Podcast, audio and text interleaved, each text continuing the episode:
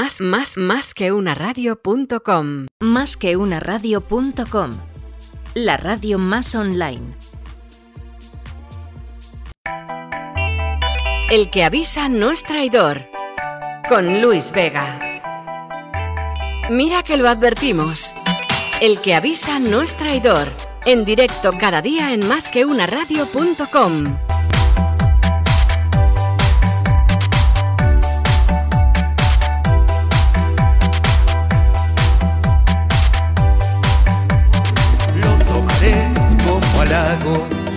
beberé de un trago. El que avisa no es traidor. El que avisa no es traidor. Te voy a beber de un trago.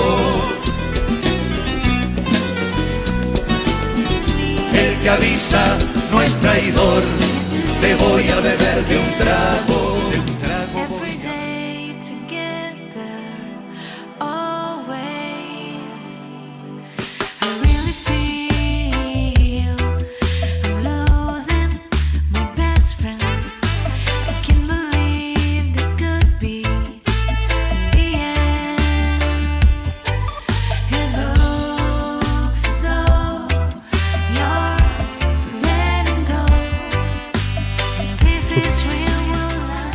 ¿Qué tal amigos? Muy buenas tardes y bienvenidos a un programa más del que avisa nuestro traidor. Bonito título para la entrevista que vamos a tener hoy y ahora os lo voy a explicar. Estamos a día 21 de abril del 2021, Capicúa, cuando pasan unos minutos de las 7 de la tarde. En nuestro programa 953 de Más que una radio desde hace 5 temporadas, en 2016, el primer programa creo recordar que fue de psicología deportiva. Yo creo que fue un vaticinio de lo que iba a ser esto. Necesitamos un psicólogo en nuestra vida y así empezamos con él, con Juan Pedro Vegas, el que vamos a tener además la oportunidad de tener un nuevo programa dentro de unos días, además en directo desde la Federación o desde la Asociación de Futbolistas Españoles, creo recordar. Ahí nos va a llevar para hablar de psicología y fútbol. En estos días de Superliga nos va a venir realmente fantásticamente bien. Hoy la verdad es que me hace muchísima ilusión el programa que tenemos porque mira que hemos invitado aquí a niveles C, que es lo que se habla ahora últimamente, CEOs, CTOs, CFOs, CFTCFC2, ya te contaré un día porque es impresionante todo lo que hay, pero jamás en mi vida había tenido un director de negocio y laboratorio. Eso a mí me apasiona. O sea, a mí me abre un mundo de posibilidades. Esta entrevista creo que va a ser bestial y, y sobre todo por la calidad del invitado que tenemos hoy aquí con nosotros, ni más ni menos que el grandísimo Juan Rosas. ¿Qué tal? ¿Cómo estás, Juan? Muy bien, muy bien, un placer. Director de negocio y laboratorio de Evobanco. Eh, muchas veces me salía Evobank y me tiraban mucho de las orejas porque se me iba. Pero no, ya lo digo bien, es Evobanco. Un banco que está muy vinculado y luego lo haremos a Bankinter, que ahí has desarrollado además parte de tu trayectoria profesional. Tienes doble licenciatura en ADI Derecho, el famoso E3 de CADE, ahí Eso, vas los, los number one, ahí estáis el top del top. Es como la Superliga, ¿no? Del Bueno, mundo del- no, la Superliga no me gustaría compararme ahora mismo. Por cierto, no te he preguntado si eres del Real Madrid, porque eso es un, un tema vetado aquí en esta emisora. Eh, soy del Madrid. Perfecto, podemos seguir. podemos seguir con la entrevista sin ningún tipo de problema. Además, eres MBA por el MIT, eh, que siempre me ha llamado mucho la atención, los que nos gusta mucho el tema de la empresa, el tema de la formación. ¿Cómo es el MIT? Cuéntanos, porque Es un gran eso sitio. tiene Vale. una, una fama, una aureola que los que salís de ahí, yo creo que Y ya... a mí me hizo- a mí es un sitio que, del que estoy particularmente orgulloso. A mí me gustó mucho. ¿eh? ¿Cómo fue la que- experiencia? Aparte de quedarte absolutamente arruinado durante una temporada. No, porque lo pagaba mi empleador en aquel momento. Ah, bueno, Eso entonces- no hay que lo pague. Pues fíjate, me llamó la atención. O sea, cuando. Yo digo, pues si algún, alguna persona está pensando en hacer su MBA, irse a algún sitio, cuando estaba decidiendo a ver qué sitio quería ir, y ahí había un montón de nombres de estos rimbombantes, ¿sabéis lo que me, lo que me dijeron? El consejo que me dieron no fue tanto mira el currículo o mira eh, de dónde, cómo, se, cómo se emplean o cualquier cosa de esa, sino mira el tipo de gente que hay ahí y, y vete con los que te sientas identificados. Y yo vi que la gente de MIT era un poco friki y dije, ahí voy yo. Ahí, ¿Vale? ahí fuiste. ¿Viste? Entonces, es- te encuentras con gente súper inteligente, pero auténticos cracks, pero muy humildes. Sea, gente muy, muy práctica, muy de andar por casa, tal. Vamos, una experiencia impresionante. Pues la verdad que suele coincidir, ¿eh? Yo creo que hay un, una relación entre eh, posición en la vida y humildad. Creo que a más humilde, mejor posición tienes. No, lo solemos ver aquí, ¿eh? y te lo digo con toda sinceridad y corazón en la mano. eh, cuanto más manda, más humilde. Esto no sirve para la política. No. Eso, eso es otra historia. Te hablo de en el mundo de la empresa en general. Oye, seguimos eh, haciendo un resumen de, de tu trayectoria. De ahí, bueno, pues eh, McKinsey. McKinsey es una máquina de triturar gente espectacular, en el buen sentido. Quiero decir, déjame que te lo explique, que me has mirado mal. Es una máquina de hacer grandes cracks y grandes cerebros que luego se diseminan por el panorama. Eso es un poco como la cantera del Madrid, que los grandes futbolistas de, de España están regados por canteranos del Madrid. A ver, ¿Cómo no, fue o tu sea, caso? A ver, no, no sé si es una cantera de grandes cracks, pero es un sitio del que estoy también orgulloso. Pues fue, es un sitio muy duro, ¿eh? muy exigente. O sea, no, ahí no regala nada a nadie. ¿eh? Ahí sí que llevan la filosofía de Up o Co, lo llevan al pie de la letra. Ahora, he de decirte que dentro de McKinsey hay submundos. O sea, yo estuve, tuve la suerte de pasar gran parte en Nueva York. Te voy a pedir un favor, Juan. Céntrate un poquito más en el micro. Ah, Porque vale, vale. te estás animando y vas a caer en la pared. Te estoy viendo. ¿Cómo se nota que no he hecho muchas deltas? Porque si no, estaría ahí. No, pues eh, de decirte que había varios submundos y a mí me llamó la atención sobre todo la cultura de McKinsey americana de Nueva York. Porque allí, eh, más allá de que se había cracks no sé qué, la gente lo vivía, ¿eh? O sea, y una cosa además que lo echo de menos a menudo en España, en McKinsey y fuera de McKinsey, que la gente allí celebraba lo que hacía, lo vivía, o sea, veías a la gente aplaudiendo, "Ah, ah, ah", estoy haciendo que el signo del gol, porque no, no sé, pero... Entonces, y eso, la verdad que a mí me, me entusiasmó, ¿eh? O a lo sea, mejor también están contentos por el bonus, ¿no? Porque acaban no, de de hecho llegué a una época que tuve la más suerte que fue en pleno crash y ahí fue con, con toda la crisis financiera y poco bonus había ahí. Oye, hablando con la grandísima directora de marketing corporativa de Bobanco, que estuve hablando con ella hace poco tiempo, eh, le decía, ¿y cómo es el paso de la teoría McKinsey a la práctica a un banco? Porque ahí ya es cuando dices, ahora tengo que pasar a ya no ser tan consultor y llevar a la práctica mis ideas. ¿Por qué eh, te fuiste a un banco? ¿Por qué me fui a un banco? Hombre, precisamente por lo que acabas de decir. A ver, yo, yo en McKinsey me lo pasaba bien. Estaba contento y a mí me va la marcha, ¿eh? O sea, no... Hay gente que se aburre y gente que es que le das más y está encantado. Dice, "Cuenta, dame más! Tal.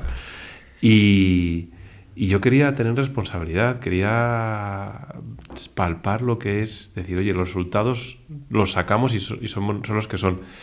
Y, y lo que hice fue dar el salto para, para hacerme responsable de lo que yo recomendaba. Y de momento sobrevivo. No me atrevo a decir No cómo será mañana, pero hasta ahora hemos sobrevivido. Claro, pero ahí en McKinsey estás rodeado de mega cracks, que es lo que suele pasar, y en el banco obviamente lo mismo, pero ya es otro tipo de perfiles. Eh, poner la práctica a la teoría, o la teoría a la práctica, mejor dicho, eh, ya es otra historia, ¿no? Ya te las ves un poco más canutas. Cuéntanos cómo fueron esos inicios. ¿Pensaste muchas veces en volver? No, No. no, no, no, no, no, no, no, la verdad que yo me lo pasé bien, o sea, porque cuando, ¿sabes? El, es como un, es como una droga. En cuanto ves que haces algo y dices, coño, hemos conseguido más clientes, o ha venido más gente, o ha... Yo empecé, fíjate, en la fundación de Bankinter, que era como un paso de vamos a formarte. Y, y me lo pasaba bien incluso viendo que venía gente a las conferencias. O sea, no estoy hablando de hemos vendido y hemos conseguido dinero. Y a mí eso es como un vicio que pides más y más y más. Vamos, vamos yo, vamos, yo lo pasé bien, ¿eh? O sea, fue, fue un... No, lo único que te provoca un poco más de tensión. Porque cuando lanzas un PowerPoint, pues dices, "Ah, ahí está. Bueno, ahí está, ahí está, vamos. Aguanta responsable, pero aguanta dices, eso lo aguanta.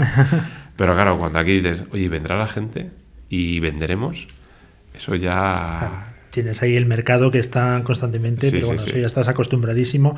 Bankinter, y yo te reconozco que yo que tengo más años ya que un dinosaurio, que uno de los primeros bancos con los que trabajé, hice mi primera hipoteca fue Bankinter, y en aquella época, te estoy hablando cuando se pagaban pesetas, ya era de los más revolucionarios tecnológicamente.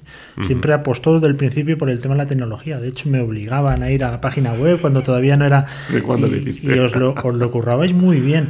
Eh, tú ahí tenías también responsabilidades en innovación, tecnología operaciones. Eh, ¿Cómo recuerdas esa etapa de primera digitalización bancaria? Bueno, aquello fue, fue muy divertido porque de hecho, cuando entré, yo, yo a ver, yo soy empresario y derecho de tecnología, Sí. en aquel momento poco, ¿vale? muy poco. Y yo me acuerdo cuando me llamé, bueno, en aquel momento el director general, para, oye, ¿te vienes para acá?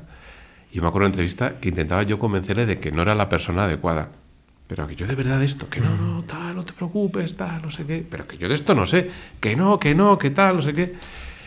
Y, y se aprende rápido. Y la verdad que decirte que gusta. ¿Y sabes qué gusta? El que estás aprendiendo todo el rato cosas nuevas. Y que además hay gente muy inteligente. O sea, en esos mundos de la tecnología yo creo que no están suficientemente remunerados. Porque es gente realmente trabajadora, realmente inteligente, que lo vive con pasión. O sea, yo, los frikis, porque además son gente muy sensible. Allí, Claro. no, sé, no sé si has vivido esos mundos, pero unos tienen tatuados Windows, otros Google, otros no sé qué. O sea, aquí los colores, no hablan del Madrid y el Barça, pero los colores Pero los viven, los viven. Y, y te encuentras con gente que siempre está pensando en lo siguiente. Y la verdad que eso a mí, vamos, a mí me estimulaba, a mí me gustaba bastante. Eh, bueno, mm, nos vamos a la época, si te parece, mm, actual. Pasas de Bankinter después de muchos años desarrollando tu labor profesional en esta entidad a Evo Banco, que se puede decir que es un banco del grupo Bankinter, ¿no? Así es. Eh, yo que he trabajado, y antes lo hablamos fuera de micrófono, que bueno, toda mi trayectoria profesional ha sido como director financiero, desgraciadamente. O no, coño. Sí, sí, desgraciadamente, lo, lo suelo ocultar. Eh, suelo decir que, que estuve de, de baja por enfermedad. Eh, pues he trabajado con todos los bancos, absolutamente todos los bancos de España. Y yo he vivido la época dura, en el 2008, esa crisis financiera, y recuerdo perfectamente que Bank Inter lo- yo lo catalogaba en esa época como un banco hiperconservador, un banco que no arriesgaba en lo más mínimo, pero un banco que a la larga le dio muy buen resultado y fue uno de los medianos de los que soportaron perfectamente la crisis. ¿Eso también sirve en el ámbito de la innovación o ahí es diferente? A ver, es que eso es, es muy complicado. O sea, es que ban- innovar y, banca es casi. No son, o es palabras contrarias. O esto es, es o sea, es, es todo lo contrario. O sea, el decir, voy a innovar en banca. Eh, vamos, te acuerdas de aquellos productos innovadores que se llevaron por delante a muchos bancos? Es decir, que. Entonces, eh, no es fácil. Dicho esto, es lo que marca la diferencia. Sea, yo lo que creo que, que la, la virtud en banca, o sea, el, el que lo hace mejor en banca es aquel que es capaz de encontrar ese espacio donde innovar sin meterte en líos.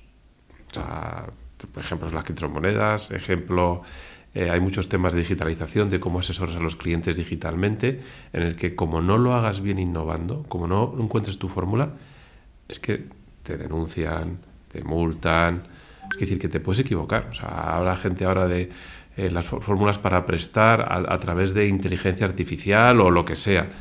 Como el algoritmo no esté bien pensado y te equivoques y prestas a quien no debas, te llevas por delante el banco. Entonces yo creo que, que, es, que, sea, que innovar es muy complicado, pero realmente el que lo haga bien, porque es, es realmente diferencial, se va a llevar el gato al agua. Bueno, vamos a ese título que tanto me, me apasiona. A mí si un día me nombran director de negocio y laboratorio, bueno, puedo organizar la de Dios, así, así de claro. Entonces me lo tienen que dejar muy claro porque el laboratorio suena a experimentar. Suena a métete ahí con, bueno, con tus experimentos, haz lo que te dé la gana. Si estalla el laboratorio, lo limpias, eso sí, es tu responsabilidad, pero haz lo que te dé la gana. ¿Eso es así o no es así? No, no, no. Entonces ya pinta peor. Yo, yo me lo imaginaba más, más radical. Aquí, lo que te he dicho, te lo puedes llevar por delante. O sea, esto. Tú piensas. O sea, lo voy a poner de una forma sencilla. Al final, nosotros tenemos en un banco una responsabilidad muy importante. Y eso a veces se olvidan cuando, estamos en una, cuando hablas de fintechs y neobancos. Tú tienes el dinero de la gente. Tan sencillo como eso. Y tú eres responsable de la confianza de la gente. Porque tienes su futuro. O sea, la gente lo que hace, o sea, una persona normal es trabajar. De una forma u otra. Y con eso consigue dinero del que vive. Tú tienes una, nosotros tenemos una responsabilidad muy grande.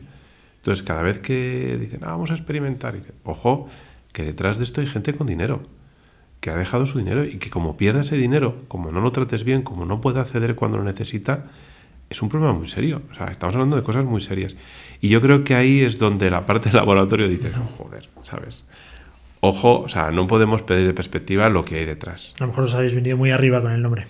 No, no, no, no, pero lo que hay que hacer, o sea, mi visión de este tema es, es, como te decía, tienes que innovar, o sea, sin esto no vas a llegar a ningún lado. O sea, como, o sea, como no pensemos de forma diferente y, y trates de hacer las cosas de forma diferente, no vas a ir a ningún lado. Ahora, por otro lado, Innovar no es, oye, voy a ver lo primero que se me ocurre y tiro corriendo y voy para adelante. O sea, innovar no es eso. O sea, lo que tienes que hacer es decir, oye, esto es lo que- la materia prima con la que tengo, voy a jugar.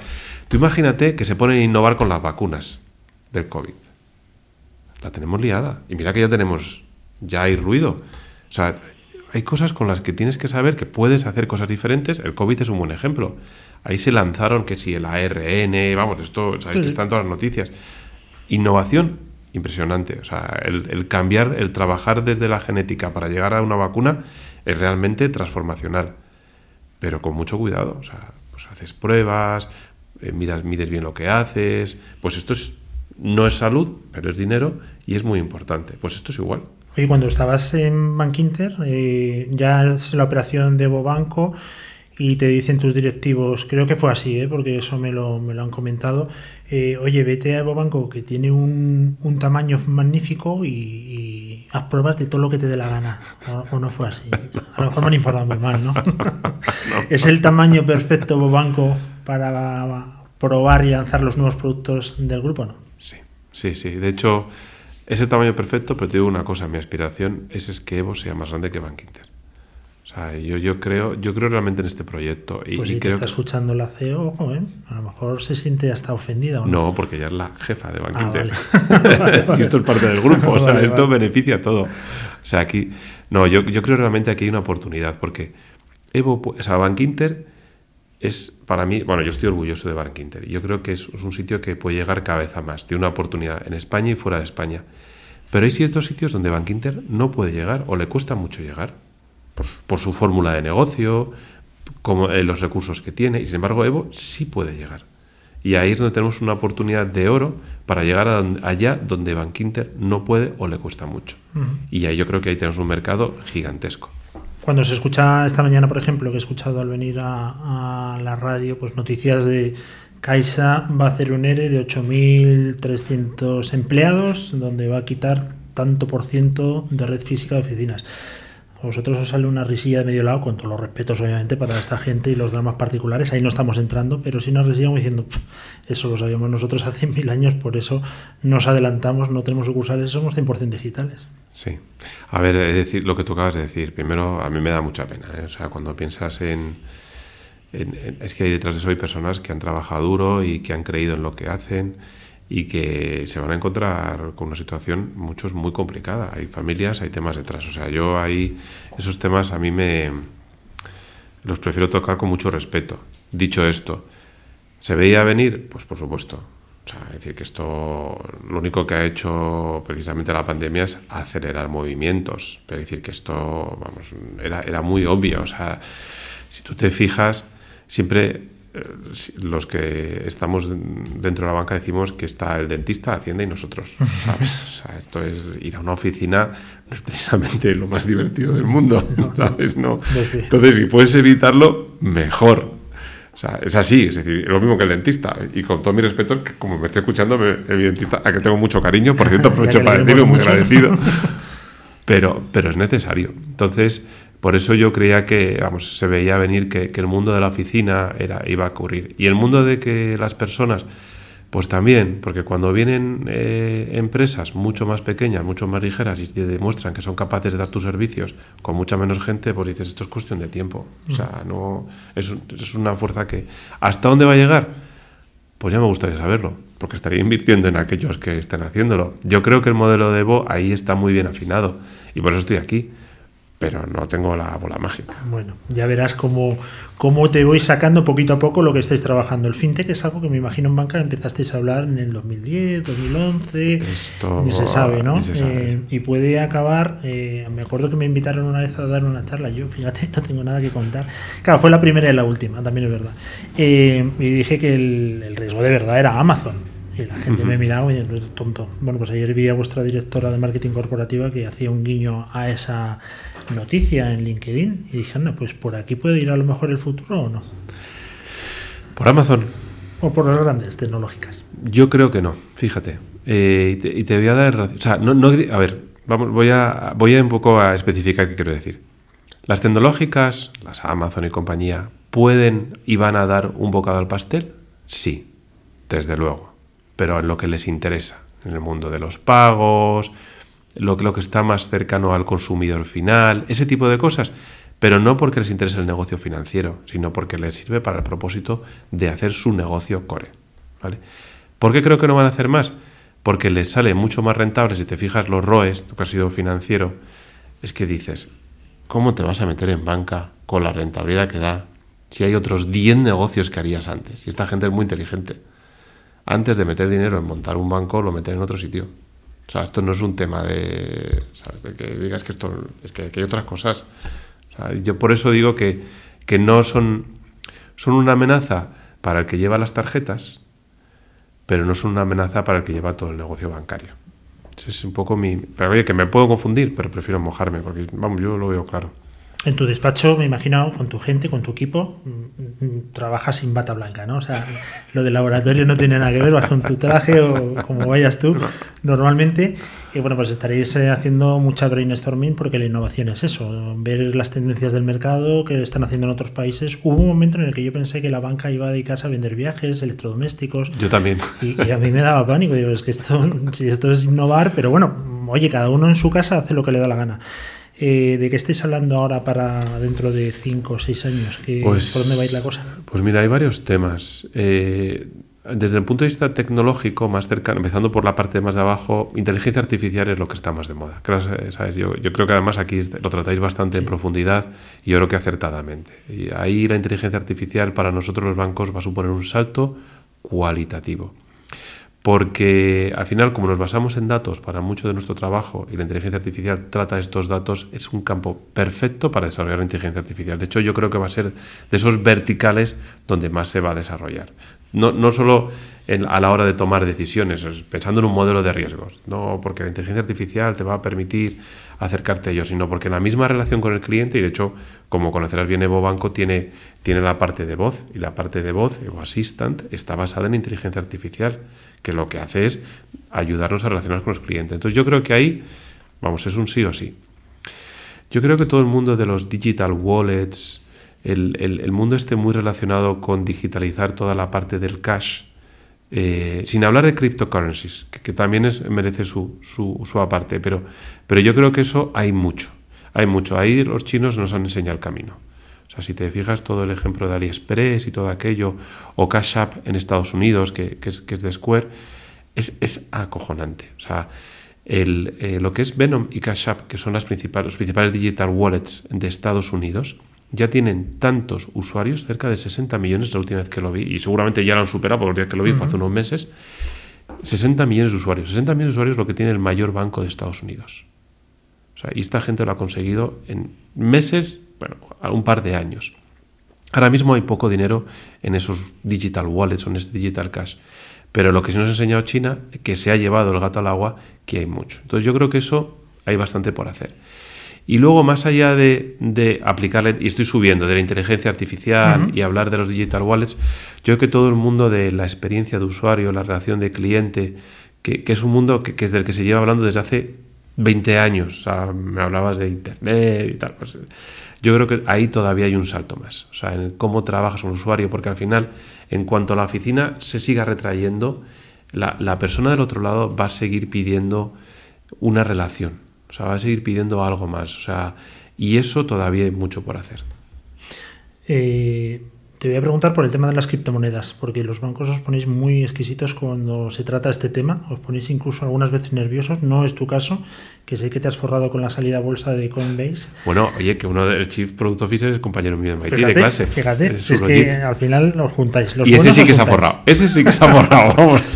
Pues mira, yo te diré que, que, bueno, pues el dinero lo tengo por castigo, Dios me ha castigado con eso y lo tengo que aceptar. E invertí una cantidad importante en Coinbase y me he forrado. O sea, ¿para qué te voy a decir otra cosa? Enhorabuena. Es verdad que yo tenía un olfato bestial con este tema y quiero saber cuál es tu opinión, pero real, sobre el tema de las criptomonedas. ¿Es algo que debe estar dentro de la banca? ¿Es algo que estáis eh, atentos pero que no valoráis? ¿O es algo que tenéis que meter hoy al 100%?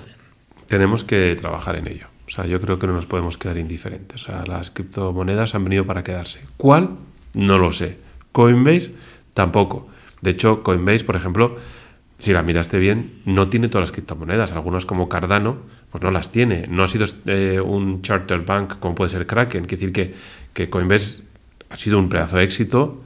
La valoración es, es impresionante, pero tiene sus, sus carencias. ¿eh? O sea, te vas a eToro, te vas a Kraken, como he comentado, y tienen cosas que no tiene Coinbase. Pero bueno, o sea, más allá del ejemplo del momento, yo creo que vienen para quedarse. Si te fijas en algunos detalles por los que creo que se vienen a quedar para quedarse, fijándose en Bitcoin, por ejemplo, que es el que es más, es más conocido, ¿eh? No, no, pues mira, Bitcoin resulta que ya más del 60% de los tenedores de Bitcoin lo han mantenido más de un año, o sea, ya no especulan. O sea, le han dicho, oye, yo tengo ahí algo.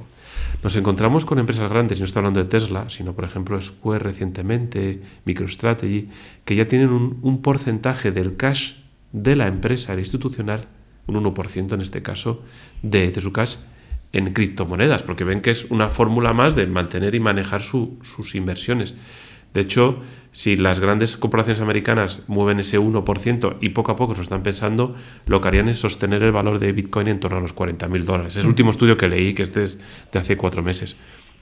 Ahora vale 60.000, bajar a 40.000 parece una bajada, pero es un buen valor. Entonces tú te encuentras que ya empiezas a hablar de la criptomoneda como un activo. Y es verdad y te puedo soltar el discurso bancario de, jo, es que no está regulado, es que no está la denominación de oro, que si no es un valor todavía estable, que si tiene mucha volatilidad.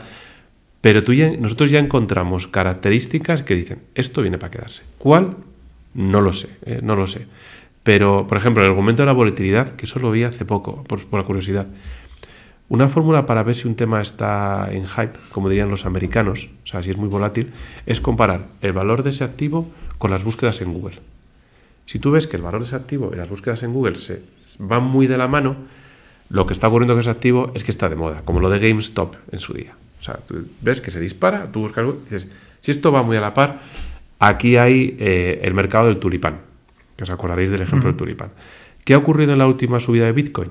Que ves como las búsquedas de Google ya no siguen la subida. Es decir, que sube, pero no hay un hype. O sea, no hay, o sea, suben un poco, pero no suben tantísimo. Entonces, te encuentras indicadores de que ahí ya, más allá de que pueda haber muchos malos que estén utilizándolo, ya empiezan a verse las características de un activo estable. Con, de- dentro de las volatilidades que significa una novedad. Entonces, yo creo que vienen para quedarse. Creo que ya hay indicaciones más que de sobra que nos hacen pensar que esto, esto existe, o sea, que ya es ahora, si es Coinbase, si es Bitcoin, ni idea. Por eso tenemos que estar ahí, para, para intentar jugar todos los palos y acertar. Bueno, lo que está claro es que detrás de todo este tema y mundo de las cripto está el blockchain, que es algo que a nosotros además nos apasiona. De hecho, te voy a lanzar yo a ti una primicia, esto es la primera vez que pasa en la radio en el mundo, donde el que entrevista lanza una primicia al invitado. Me encanta. Vamos a, a ser la primera radio que certifica todos sus programas vía blockchain. A mí me dice mucha gente, joder, qué tontería, qué chorrada, qué, qué ganas de ser el más cool y ponerte a la hora y, y ser el más nice. Digo, bueno, a mí déjame en paz, ¿es tuya la radio? No, pues ya está, yo lo voy a hacer. ¿Tú qué opinas del mundo blockchain? Nos hemos vuelto locos, somos ya muy pijos, todo el mundo sabe de blockchain. Eh, ¿Los bancos van a trabajar solo por blockchain? A ver, eh, me, parece, me parece muy buena idea, ¿eh? O sea, fíjate la idea que has tenido. No tanto por la aplicación a el corto plazo, porque ahí pueden decir, ¿esto para qué? ¿Sabes? No sé, ya me han caído como ¿Para qué? Florentino. ¿Sabes? ¿eh? Pe- Eso me estaba esta mañana, digo. No sé si se ha pronunciado, pero hay que esperar a ver si se pronuncia este hombre. sí, Me da- No sé si darme pena, porque este tipo de gente no. Pero, pero, pero bueno, esa Pero es sí, para, yo sí. para ver su intervención, habrá que verla cuando salga a, ver, a, a explicar. Pero bueno, perdona, que me desvío. O sea, blockchain. A mí me parece que es acertado lo que, lo que habéis hecho.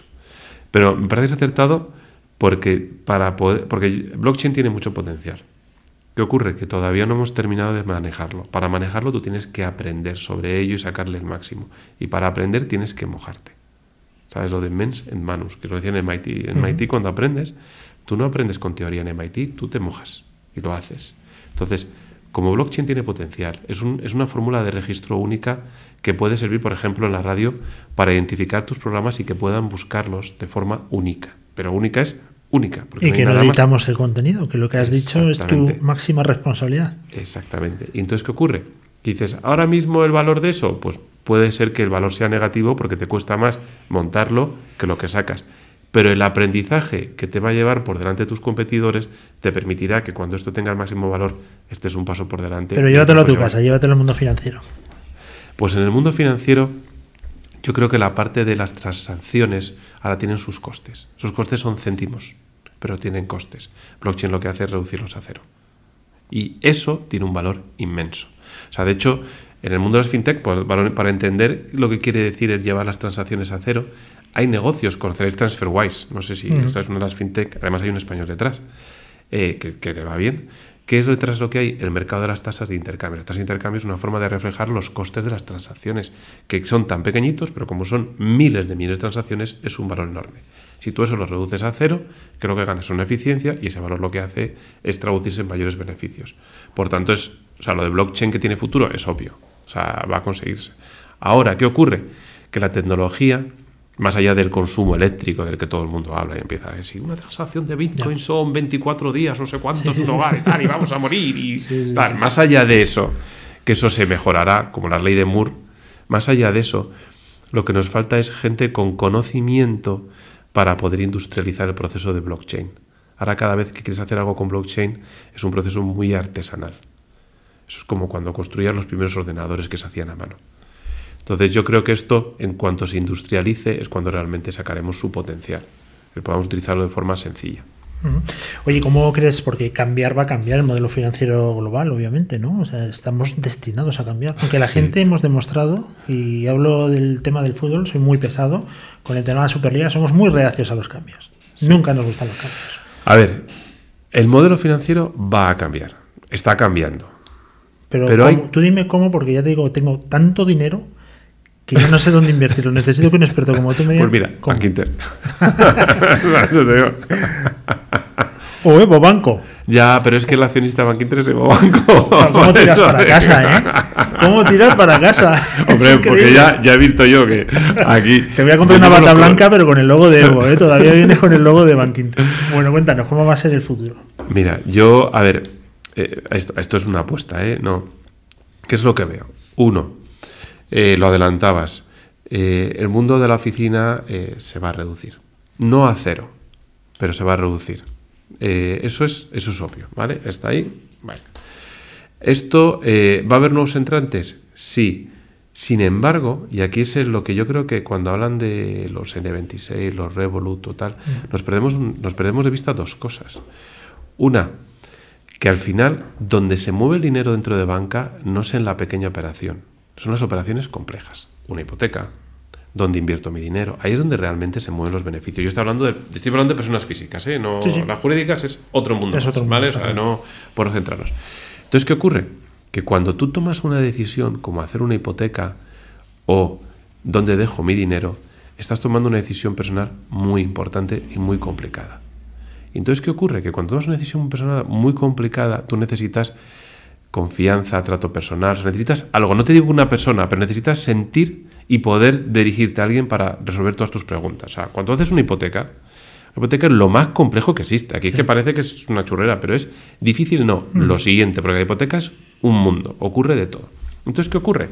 Que cuando viene un- una fintech que trata de construir una churrera a partir de algo que es complejo y que requiere un trato personalizado, se da de bruces con la realidad.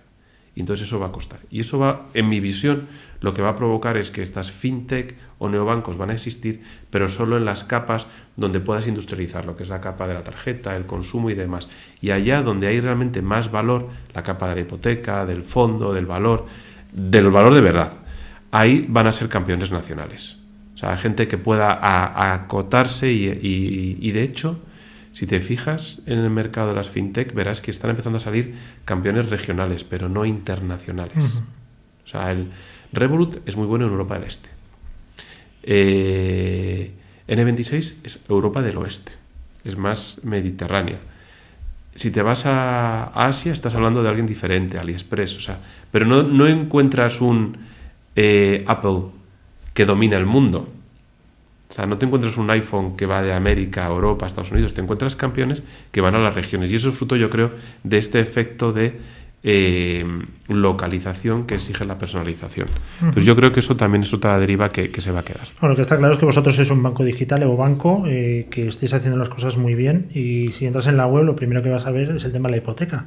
Que yo te quería preguntar, eh, obviamente no tenéis oficinas, habéis volcado todo el esfuerzo en el tema de la digitalización y la verdad que el proceso para los cracks como yo, pues es fácil, pero luego también están, eh, bueno, modelo ironía aún, ¿vale? Porque la gente no lo suele pillar y dice, este tío es tonto, no, vamos a ver, yo, no soy ningún crack de nada.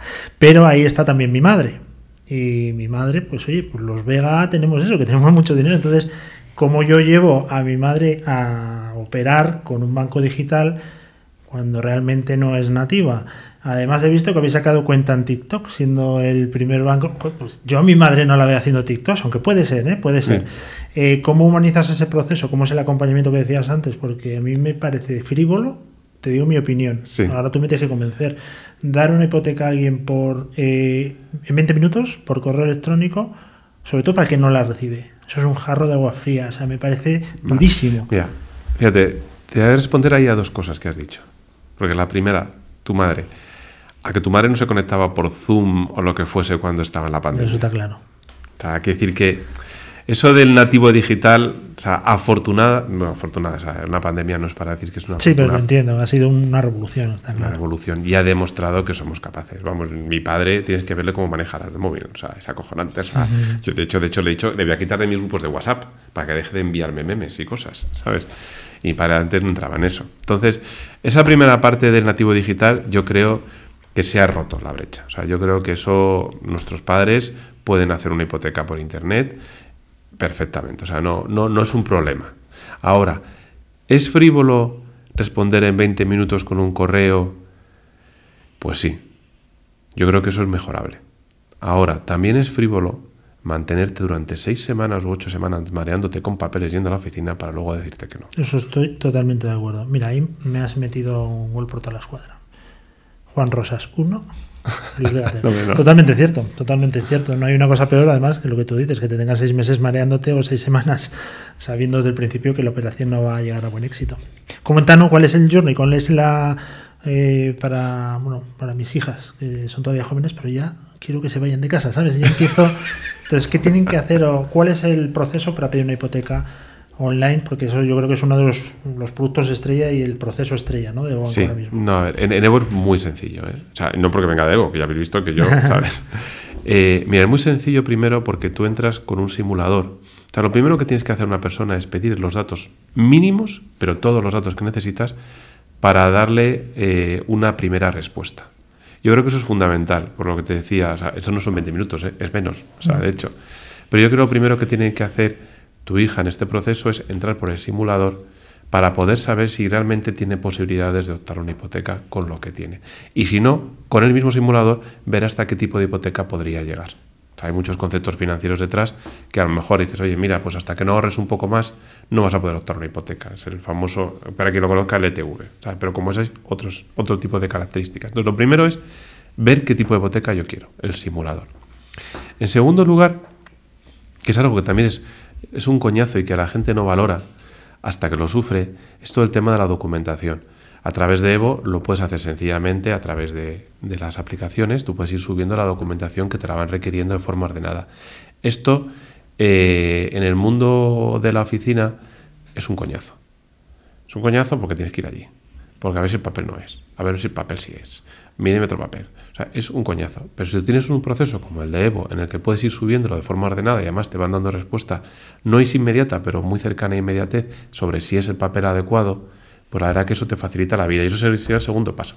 Ya el tercer paso es meterte en el mundo. Bueno, ya recibes tu oferta, que además la de Evo es, yo considero la más competitiva que hay en el mercado.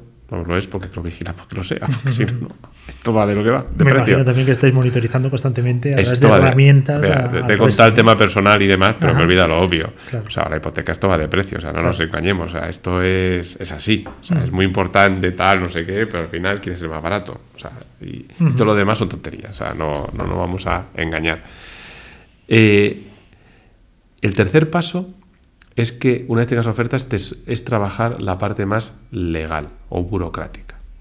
Que si la tasación de tu casa, que si la nota simple, que si prepárame la documentación regulatoria correspondiente y eso también te lo hace en la distancia. Eso también te lo hace, facilita Evo a través de su proceso online. Y ya finalmente será el notario, que ahora yo creo que ni en un futuro muy cercano va a seguir siendo físico, antiguo usanza, y los notarios parece que no quieren aflojar. Bueno, ahí tenemos el blockchain, que es una eh, Ojalá, opción, ¿no? pero después de la Superliga de hoy yo ya... Pero bueno, po- podemos ver ahí la opción de meter blockchain en el proceso digital de firma y no ir ni al notario. Se ha hablado mucho. De hecho, yo creo que es mucho mejor que el notario. Porque No, además... yo, un- yo te digo yo que sí. No, no, porque es un acceso universal. De hecho, fíjate, cuando te comentas las transacciones no había pensado en esa parte. Porque, claro, estaba pensando en modo americano. El, es que lo del notario es español y poco más, ¿eh? Claro. Tampoco, esto es de- del mundo latino-romano, ¿eh? Sí, esto, sí, es un, esto te vas al mundo anglosajón y no existe, No existe. y no hay ni un problema, ¿eh? O sea, allí las hipotecas se hacen, se pagan, se- o sea, no, es igual que aquí, o sea, no... yo- joder, mira que tengo gente cerca de la notaria, pero es que es así, Sí, o sea, la vida es así. Entonces, no, blockchain eso lo va a solucionar. Eso y los registradores. Va a ser, que- va a ser un antes y un después. Oye, y, y una cosa ya para ir terminando, eh, no es tu competencia directa, me imagino, pero bueno, al ser el director de negocio y laboratorio, pues es un saco roto que yo creo que te vas a comer muchos marrones del banco que no son tuyos. ¿eh? Me da la sensación de, no, esto para laboratorio. Me recuerda a mi época de director financiero, cuando no se sabía dónde mandar un marrón, Yo lo intento. tira para allá. Al final está el financiero. Eh, a la financiera. a mí- Que muy baja. Me gustaría que me dijeses, pues, cómo, porque eso no lo detecto ni en Evo ni en ningún banco, sinceramente. No sabéis transmitir el valor que aportáis eh, digitalmente al usuario. Quiero decir, parece que entrar en una app, pues es una cosa sencilla, pero detrás hay arquitectura, detrás hay ciberseguridad, detrás hay una infraestructura, un mantenimiento, Tienes unos servidores, hay una tecnología brutal que eso parece que tiene que ser gratis sí o sí y que Bueno, si le cobras a un cliente 0,60, vamos, te va a llamar pero como una fiera. Pero porque la gente yo creo que no sabéis transmitir, hablo de la banca, ¿eh? no de un banco, a lo mejor ahora tú me convences. No, no, no, no. Todo ese valor razón. añadido que da un banco. Tienes toda razón, fíjame, es, la misma frustración, es frustración, ¿eh? O sea, no quiero llamarlo incompetencia, pero tienes toda la razón. O sea, y esto no es banco, es cualquier entidad financiera seria, detrás tiene una maquinaria, de hecho, como he estado en la sala de máquinas, lo puedo decir además porque lo conozco, una maquinaria brutal que asegura muchísimas cosas que has comentado y muchas más, y que la gente no, no las valora. O sea, no las valora, piensa que es gratis, lo que tú has dicho. Pero no valoras lo que no conoces. ¿Por qué no se da a conocer eso a un servicio? Fíjate, muy buena pregunta, ¿eh? Esa, Yo creo que muy buena todas, ¿eh? pregunta. Yo creo que todas. No, pero es que esta, en esta me has pillado. En esta es 1-1, ¿sabes? Porque en esta, esta no sabría darte la respuesta. Porque si la sabría ya lo hubiera hecho. O sea, ¿Evo hace un buen esfuerzo de transmitir lo que hay detrás? Yo creo que sí. No, es un problema de la banca en Y de general. ahí, ¿eh? y de ahí, fíjate, el magnífico marketing corporativo que tenemos. ¿Sabes? O sea, yo creo que, que lo- ahí Evo lo hace muy bien. ¿Es suficiente? No.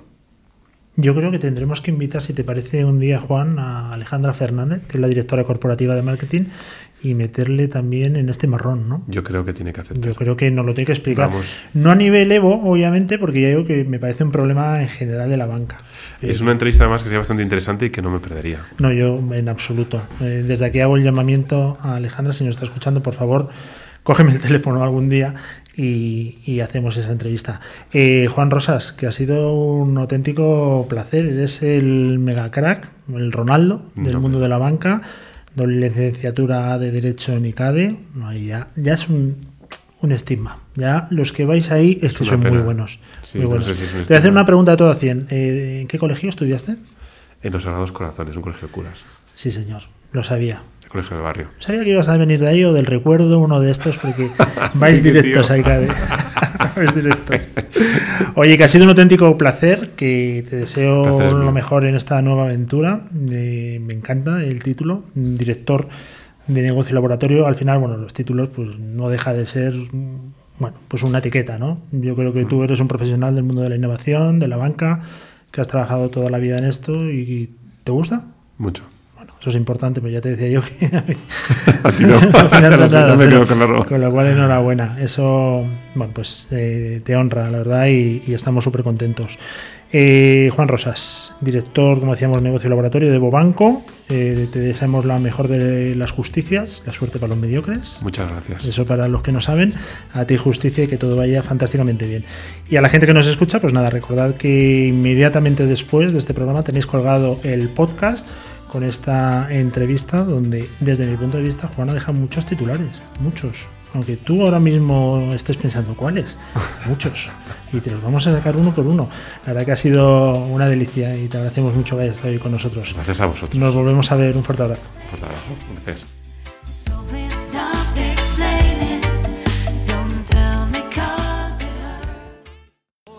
Lo tomaré como halago y te beberé de un trago.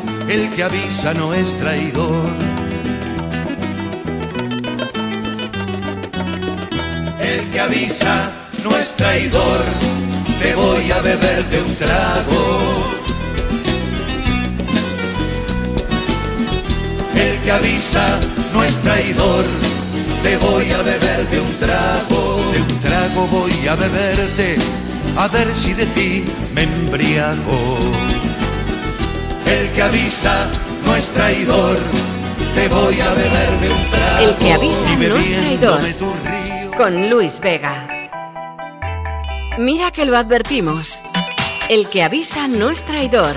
En directo cada día en másqueunaradio.com.